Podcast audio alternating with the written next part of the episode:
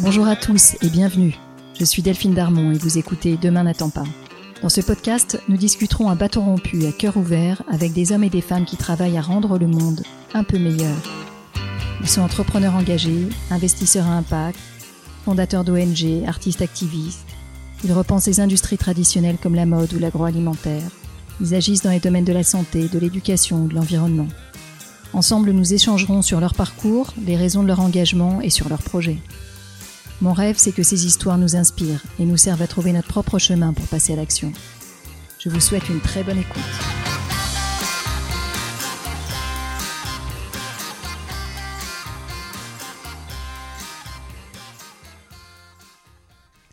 Demain n'attend pas est là pour partager les engagements de personnes inspirantes. Alors aujourd'hui, vous allez être servi en termes d'engagement. Posez vos stylos et venez écouter Véronique Ristori conseillère principale sur les questions liées au contrôle des armes et au désarmement au CICR, le Comité international de la Croix-Rouge, auprès de l'ONU à New York. Véronique nous raconte comment on en vient à être en charge du désarmement nucléaire à l'ONU et nous livre ce que veut dire être une femme dans ce monde très masculin des négociations internationales et des militaires. Elle partage ses convictions sur les limites qu'on peut et que l'on doit donner à la guerre et du rôle des institutions internationales, pour limiter et circonscrire les souffrances endurées par les civils. Elle nous confie le moment historique qu'a représenté l'attribution du prix Nobel de la paix à la campagne pour l'interdiction des armes nucléaires et l'émotion qui a saisi les membres de l'ONU lors de la ratification il y a quelques semaines de cela du traité d'interdiction des armes nucléaires, 75 ans après Hiroshima et Nagasaki. Écoutez Véronique, c'est une invitation à pénétrer dans les salles de négociation de l'ONU et à participer à ces moments historiques. Venez entendre son combat passionné. Je vous souhaite une bonne écoute. Bonjour Véronique. Bonjour. Véronique, euh, tu, ton métier, c'est d'être déléguée au Comité international de la Croix-Rouge à l'ONU lors des négociations des traités pour réguler l'usage des armes, des armes. Alors, dis-moi, comment est-ce qu'on en arrive là? Qu'est-ce qui, Quel chemin t'a amené sur, euh, à, à traiter d'enjeux aussi grands? Quand j'étais étudiante, euh, j'avais hésité à être euh, grand reporter pour travailler euh, dans les conflits, mais en fait, au fond de moi-même, mon rêve a toujours été de, de, joindre le Comité international de la Croix-Rouge pour aller soutenir les, civils au milieu des conflits, au milieu des conflits armés. Donc j'ai toujours eu ce désir très profond en moi de vouloir travailler dans l'humanitaire. Et puis, euh, ma vie était une succession euh, de chances, d'opportunités, de rencontres. J'ai fait des études d'histoire, de, russe et de relations internationales. Et puis, euh, c'était un concours de circonstances un peu incroyable. J'étais dans un cours qui m'intéressait pas du tout. Et la porte d'à côté, je vois un général français arriver et je me suis demandé ce qu'il pouvait enseigner la porte d'à côté. Donc je, suis rentrée dans la salle et j'ai écouté et j'étais fascinée.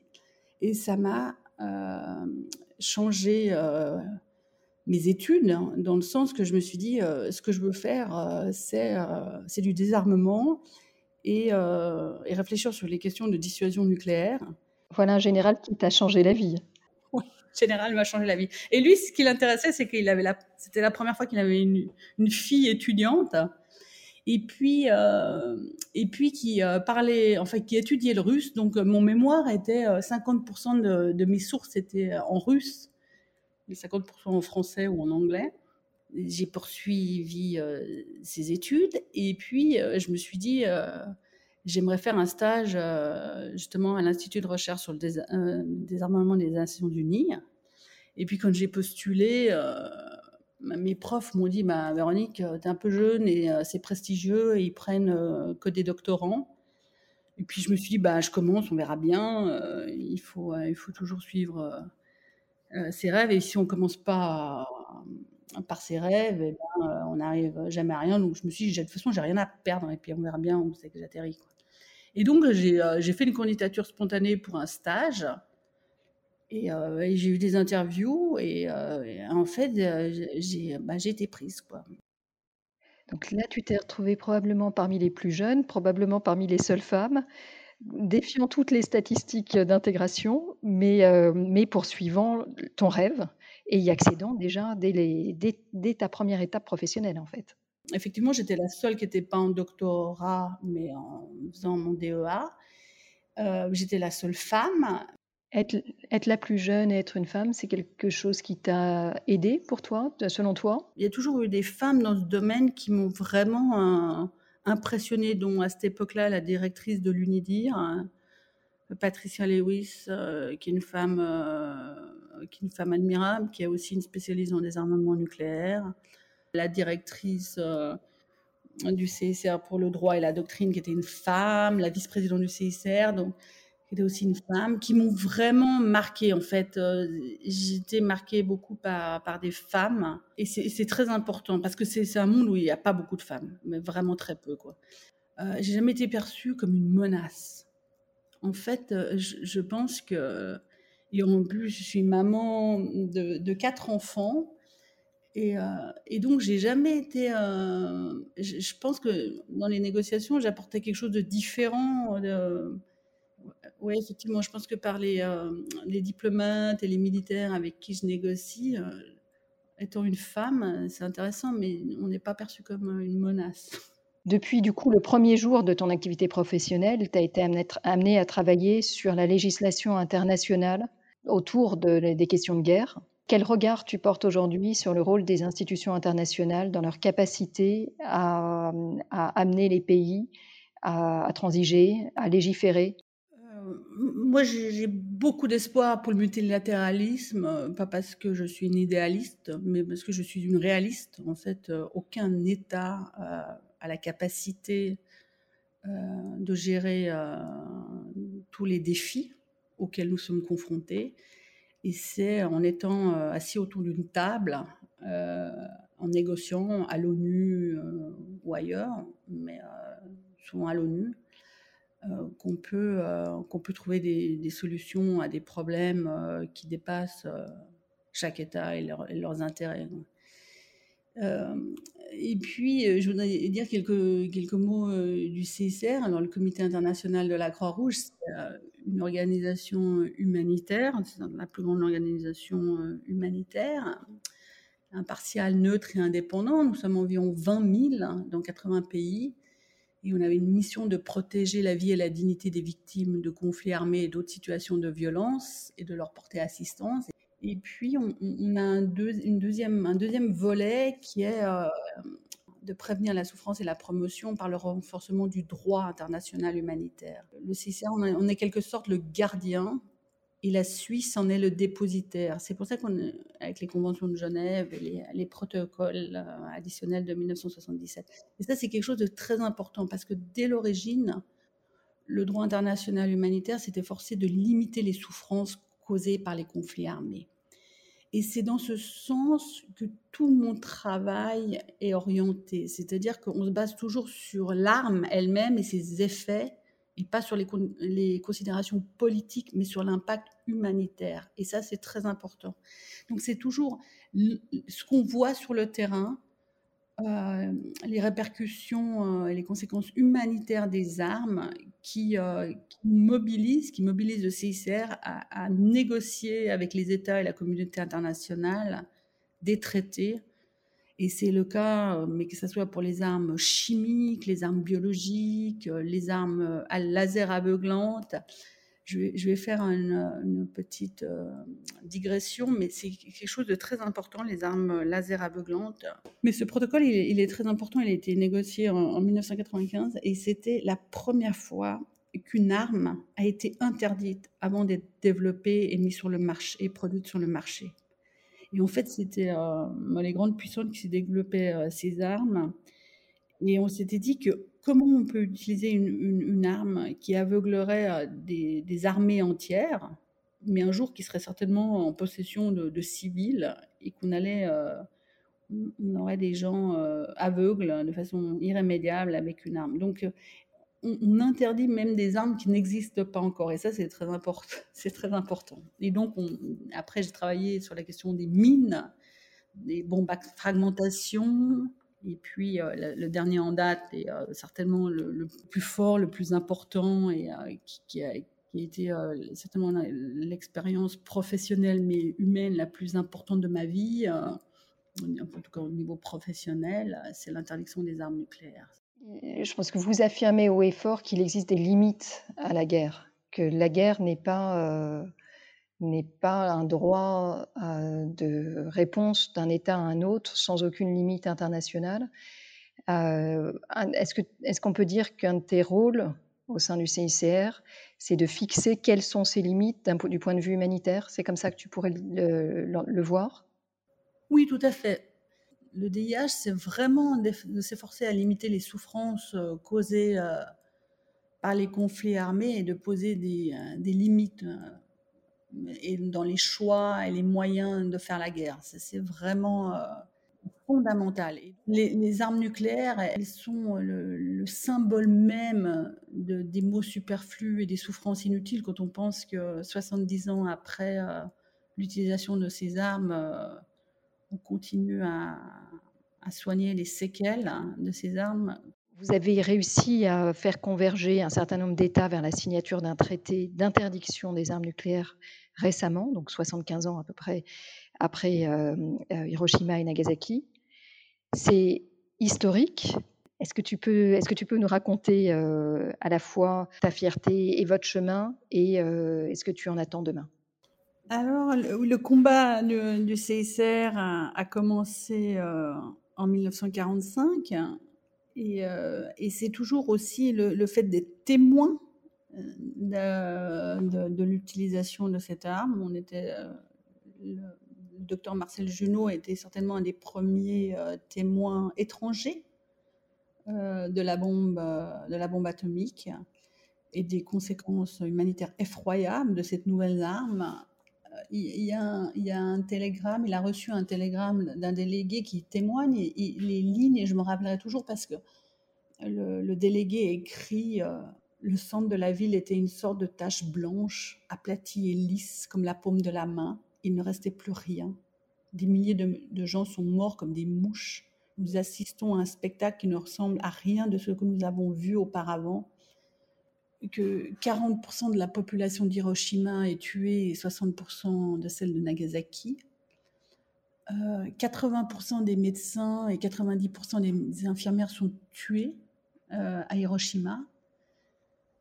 Et donc, euh, donc les, secours vont s'organiser, mais sans médecins, sans enfin, avec le peu d'infirmières et de médecins euh, qui, restent et qui sont eux-mêmes irradiés. C'est vrai que c'est quelque chose dont on parle peu, en fait. Hein. On parle des, victimes. je pense qu'on a tous en tête que la moitié de la ville est décédée, que la ville a été rasée. Mais on parle peu du fait qu'il n'est pas, qu'il est quasiment impossible de venir en aide aux blessés. Mais il n'y a plus, on peut plus faire transfusion sanguine. Enfin, il n'y a plus, il y a plus rien, il n'y a plus de bandage, il n'y a plus, il y a rien. Ce qui est aussi euh, très troublant, c'est vraiment mais d'une émotion mais très forte. Hein. J'ai eu l'occasion d'aller euh, à Nagasaki et, notamment euh, au, musée. Et, et c'est ce qu'on ne voit pas c'est ce, qui est, le plus le difficile, c'est ce qu'on ne voit pas c'est les ombres des personnes vaporisées, irradiées en une fraction de seconde par la, par la chaleur de la bombe atomique et qui sont imprimées sur les murs. On voit des ombres imprimées sur les murs qui ont disparu. C'est vraiment quelque chose de, profondément, enfin, de tellement fort. C'est quelque chose qui m'a vraiment traumatisé. C'est vraiment des, comme des fantômes. C'est indicible. Euh, et, je, vous dis ça parce qu'on a été à, Nagasaki euh, juste avant le, pendant les négociations du traité sur l'interdiction des armes nucléaires et, euh, j'ai participé à, une conférence justement du, mouvement de la Croix-Rouge et du Croissant Rouge où j'ai participé à, l'appel qu'on a écrit. Le titre de, cet appel, c'est Nagasaki doit demeurer le dernier bombardement atomique. Le traité, euh, effectivement, a été euh, négocié en, 2017. Il y, a, il y, a, 52 États qui l'ont ratifié à ce jour et 86 qui l'ont signé. 122 États qui ont, adopté le traité. Effectivement, le, chemin sera long pour que, le monde ne vive plus sous la menace de ces armes apocalyptiques, hein, capables de détruire la planète et l'humanité. mais aussi que plus d'États le signent et le ratifient. Et, indépendamment, c'est quelque chose de très symbolique, hein, parce qu'effectivement, on ne pense pas que, les États nucléaires vont joindre ce, ce, traité, mais les États nucléaires, indépendamment de ce traité, doivent, doivent éliminer, éliminer leurs armes nucléaires. Ou réduire en tous les cas, parce que c'est vrai que quand on a, quand on a autant de, têtes nucléaires, on, peut se demander l'utilité marginale de, de chacune d'entre elles. La question, c'est euh, la vision de ces, des États nucléaires qui, pensent que leur sécurité euh, peuvent, euh, peuvent être assurées par ces armes. Donc, pour changer cette vision ce sera très compliqué. Mais, le CICR et, nous, notre travail, c'est de, dire euh, ce que nous regardons, c'est que nous ne pensons pas que les armes nucléaires pourront être euh, utilisées et respecter le droit de la guerre.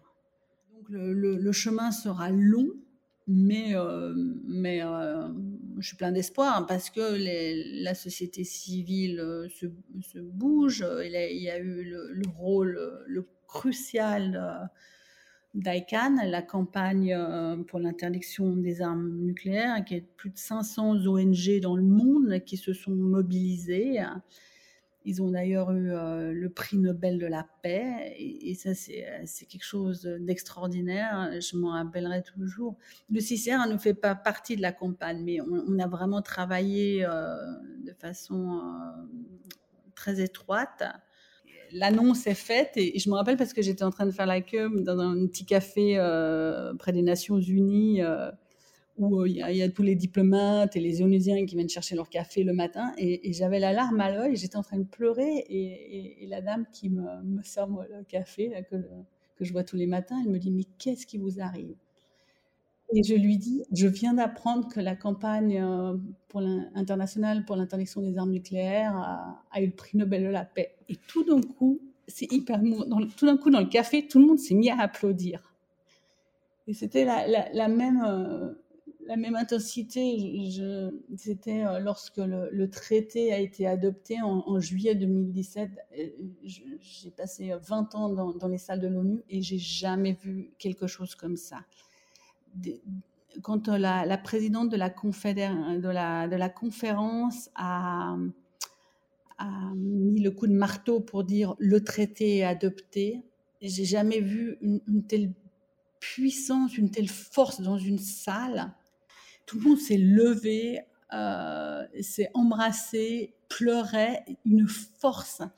Et je m'en rappellerai toujours parce que j'étais assis à côté de, de, de Setsuko Tourlov, qui était le co-récipient du prix Nobel de la paix, euh, qui est Ibakusha, qui est une survivante d'Hiroshima et Nagasaki. Et, elle a certainement dit, euh, elle a fait certainement un, des discours les plus poignants que j'ai entendus de ma vie, hein, qui, qui disait euh, jamais j'ai imaginé de mon vivant en étant, euh, en étant rescapé euh, d'Hiroshima que je verrais l'interdiction des armes nucléaires.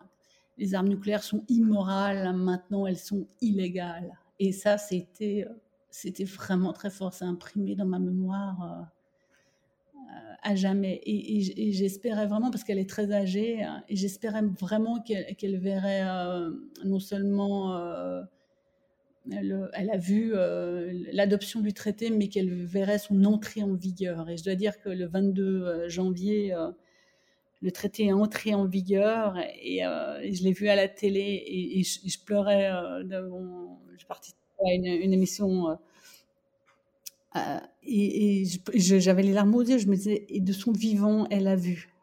Quel retour, euh, quelle réaction tu as eu de, la France, des États-Unis, tu vois, de, nos pays possesseurs de, de l'arme nucléaire? Euh, Est-ce que tu as le sentiment que ça génère une évolution de leur prise de conscience à eux?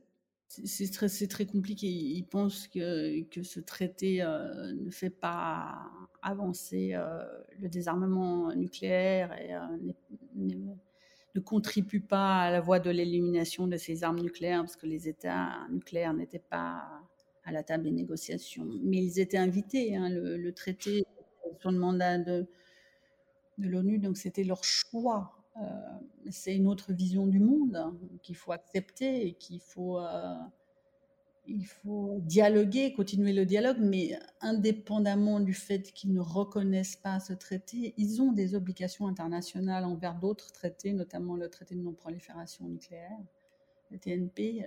Ils se sont engagés à, désarmer et à totalement euh, éliminer les armes. Donc euh, le, chemin sera long, mais les États, indépendamment de ce traité, ont des obligations. On sent qu'au-delà de, la simple négociation, tu as une conscience historique de l'impact humain que tu es en train d'avoir. Oui, c'est vraiment quelque chose qui, était très fort et je crois que pour les armes nucléaires, c'était la, la, chose la plus forte de, de se dire qu'on contribuait à quelque chose de vraiment historique et euh, de la responsabilité que qu'on avait tous, tous les gens qui étaient dans la salle euh, à, négocier.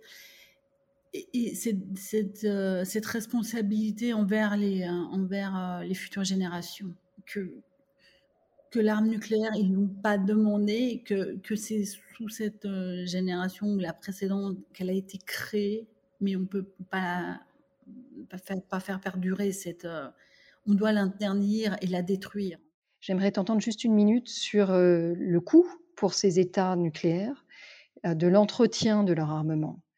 Oui, les, coûts ils sont complètement faramineux. C'est environ 10 000 dollars la minute euh, pour maintenir l'arsenal.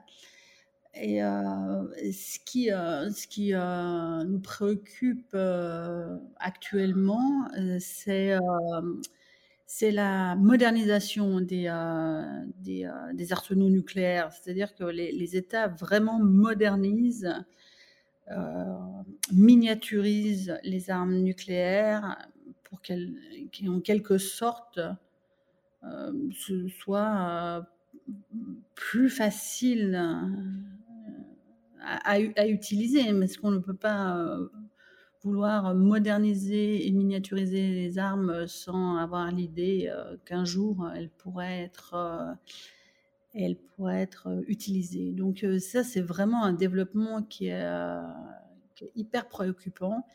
Et ce qui nous préoccupe aussi, c'est les risques d'accidents nucléaires, de l'utilisation de l'arme par, par une attaque cyber, par un, par un accident, ce qui peut aussi arriver. il y a eu plein de close calls dans l'histoire euh, d'un accident.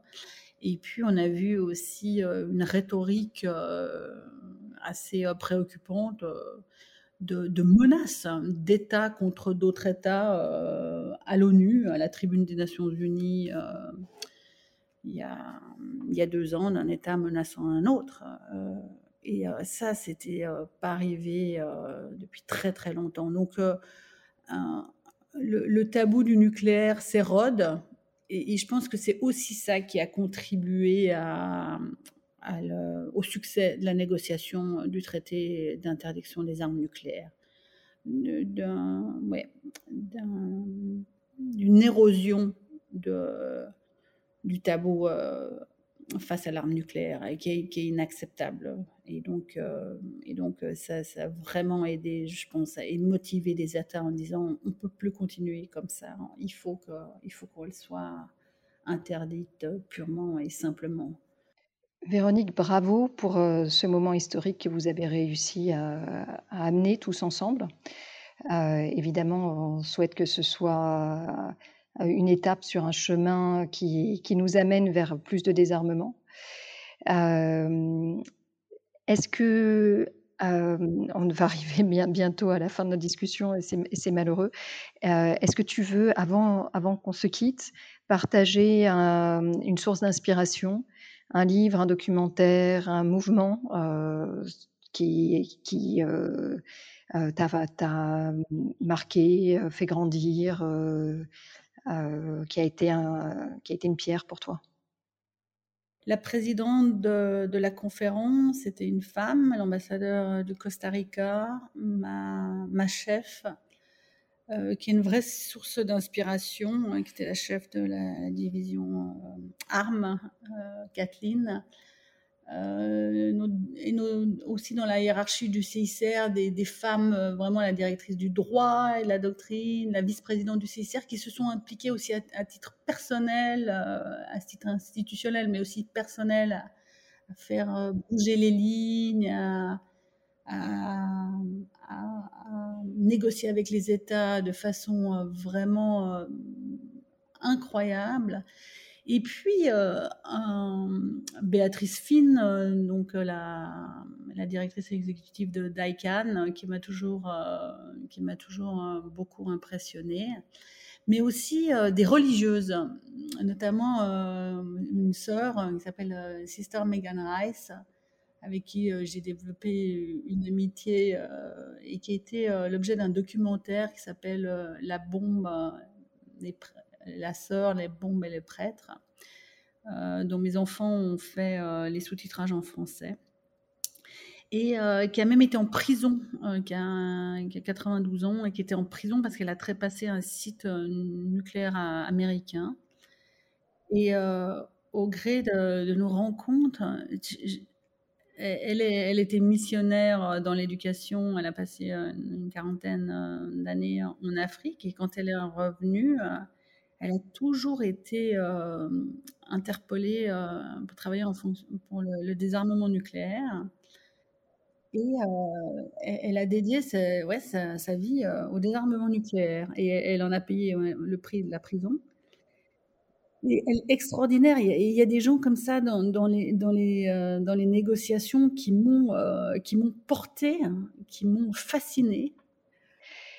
Euh, Véronique, merci énormément pour ton, témoignage. Pour te suivre, Véronique, et suivre le, CICR, quelle est la, meilleure façon?